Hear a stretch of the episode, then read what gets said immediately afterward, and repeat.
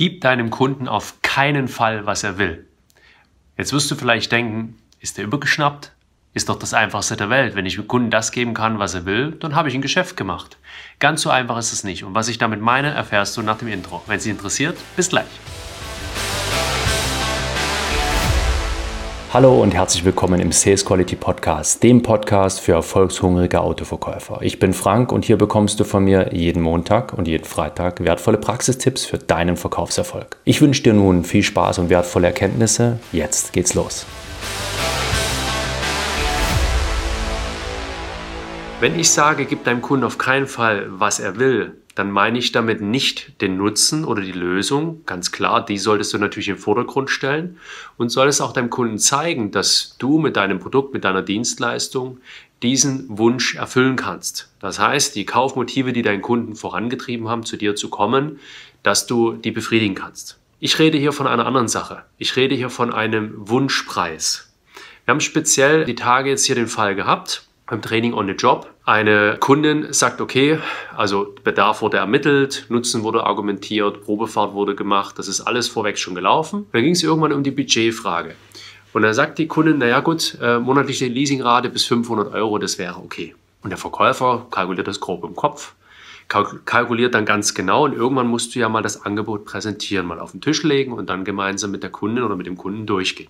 Und hier passiert dann, passieren dann sehr, sehr häufig, das beobachte ich immer wieder, Fehler, die dich Tatsache den Auftrag kosten können, zumindest auf jeden Fall den sofortigen Auftrag. Und hier gehen wir jetzt mal ins Detail rein. Stell dir bitte vor, du kannst den Wunsch deines Kunden erfüllen. Du würdest also die 500 Euro Rate hinbekommen, weißt, du hättest noch genügend Bruttoertrag, es wäre ein faires Geschäft für beide. Die meisten Verkäufer tendieren dann dazu, beispielsweise ist eine Rate von 400 98,36 Euro dann äh, auszudrucken, hinzulegen und dann gehst du mit dem Kunden gemeinsam das Angebot nochmal durch. Sag hier, das ist der Nutzen, das ist die Ausstattung, das haben sie davon und das ist der Preis. Also immer Nutzen vor Preis. Das denke ich ist selbstverständlich. Und dann kommen wir irgendwann zur Rate und sagen hier und es ist immer sogar noch unter 500 Euro. Und sie glauben, dass das eine gute Sache ist. Das wird aber bei den wenigsten Kunden der Fall sein. Und warum, das möchte ich mit dir jetzt mal durchgehen. Wenn du, wenn dein Kunde sagt, bis 500 ist okay und du erreichst durch magische Hand zufällig gerade dieses Limit als Verkäufer, wonach schmeckt das? Wie sieht das aus? Genau. Dein Kunde wird misstrauisch und er denkt sich, hey, habe ich hier mit meiner Ansage gerade, bis 500 Euro wäre okay, habe ich jetzt Geld verschenkt? Hätte der vielleicht auf 450 machen können? Wieso liegt er da gerade so drunter?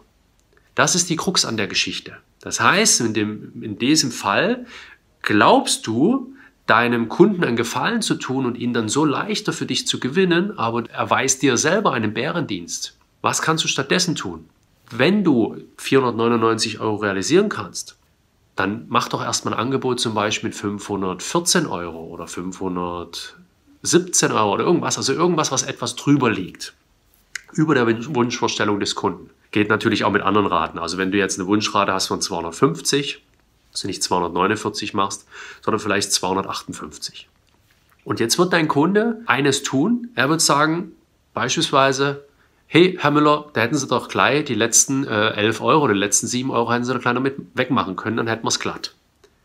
Und jetzt kannst du als Verkäufer sagen, ganz ehrlich, das war mein Versuch, das wollte ich eigentlich auch machen. Ich wollte sogar eine 499 Euro hinbekommen. Aber das Ganze ist wirklich schon so knackig gerechnet, daher ist das unser Angebot. Also es ist wirklich ein, ein gutes Angebot. Jetzt entsteht bei dem Kunden was ganz anderes. Jetzt entsteht Wertigkeit. Und eine Kundin, ein Kunde hat das Gefühl, oh, ich bin ja schon ziemlich am Limit. Und jetzt gibt es verschiedene Kundentypen. Bei dem einen wird dann der Verhandlungs-, äh, der Kampfgeist geweckt und dann sagt er, hey, dann machen Sie das aber noch weg. Und dann kannst du die älteste Verkaufstechnik der Welt nutzen, die Vendant-Technik, und sagen, gesetzt im Fall, ich würde das hinbekommen.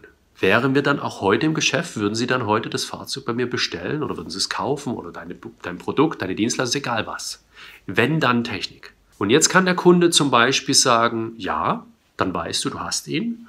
Oder der Kunde kann sagen, na dann überlege ich mir das noch. Oder er sagt sowas wie, jetzt rechnen Sie erstmal. Solche Kunden gibt es ja auch. Und jetzt ist die Frage, bist du Diener oder bist du Dienstleister? Sei hier clever. Und dann kannst du bei dem zweitgenannten Kunden, der halt noch nicht gleich unterschreiben will, kannst du Folgendes tun. Du kannst sagen, Sie, Sie sind ja ursprünglich zu mir gekommen mit der und der Grundmotivation und Ihr Wunsch war dieses, jenes, welches. Jetzt zählst du nochmal auf, also Nutzen, was du alles bietest. Ja? Haben wir hier noch irgendwas, was nicht berücksichtigt wurde, was uns jetzt noch trennt, dann lassen Sie uns drüber sprechen. Dann wirst du Informationen bekommen. Gesetzt im Fall, es gibt nichts mehr zu besprechen, wird der Kunde jetzt zu dir sagen, nö, gucken Sie einfach mal, dass Sie den Preis hinbekommen. Auch hier, jetzt musst du für dich wieder entscheiden, willst du der Diener oder willst du der Dienstleister sein? Und wenn du der Dienstleister sein willst, dann sagst du folgendes, sieh, hier trennen uns jetzt noch 7 Euro oder 5 Euro oder 10 Euro. Keine Frage, das ist Geld und ich gebe mir auch wirklich gerne Mühe, dass wir schauen, dass wir das vielleicht ganz oder teilweise kompensieren. Nur sind Sie bitte so gut, treffen Sie für sich erstmal prinzipiell die Kaufentscheidung, ob das Ihr richtiges Auto ist, ob das die richtige Dienstleistung ist, ob das richtige Produkt ist. Dann bin ich gerne bereit, nochmal den Rotstift anzusetzen. Das heißt, du spielst den Ball einfach zurück. Ansonsten bist du der Diener. Und ein Diener hat nichts zu sagen. Das heißt, mit der Wenn-Dann-Technik bleibst du immer mit deinem Kunden auf Augenhöhe. Und jetzt kann der Kunde sagen, na okay, dann denken wir nochmal drüber nach. Dann kannst du nochmal nachhaken, gibt es etwas, wo ich Sie noch unterstützen kann? Haben wir, haben wir noch was vergessen, über das wir sprechen sollten? Was du auf keinen Fall tun solltest. Was müssen wir noch tun, um ins Geschäft zu kommen? Das ist eine Einleitung für ein Preisgespräch. Ja, also das sollst du natürlich vermeiden an jeder Stelle. Da tust du dich in die Defensive, das heißt, du bist dann der Unterlegene und du sagst, was muss ich tun, damit wir? Ne? Also auf Augenhöhe und wenn dein Kunde kaufbereit ist, dann bist du bereit zu rechnen. Okay? Also das ist der große Unterschied und du siehst wieder, manchmal sind es die Kleinigkeiten, die über Erfolg oder Misserfolg entscheiden. Und ich wünsche dir, dass du daran unterscheiden kannst, also dass du das siehst, dass du das erkennst und dann als Dienstleister reagierst und nicht als Diener. Das war's schon wieder. Ich hoffe, es hat dir gefallen und vor allem etwas gebracht. Bitte denke daran, Umsatz entsteht nur durch Umsetzung. Und wenn du zur Nummer 1 in deinem Autohaus werden willst und dafür einen Sparringspartner suchst, der dich dabei unterstützt, dann geh gerne einmal auf www.autoverkäufer-coaching.de. Da findest du alle Infos und auch Feedbacks zu meinem Coaching-Programm. Sei clever und unbequem und gern beim nächsten Mal wieder mit dabei. Ciao.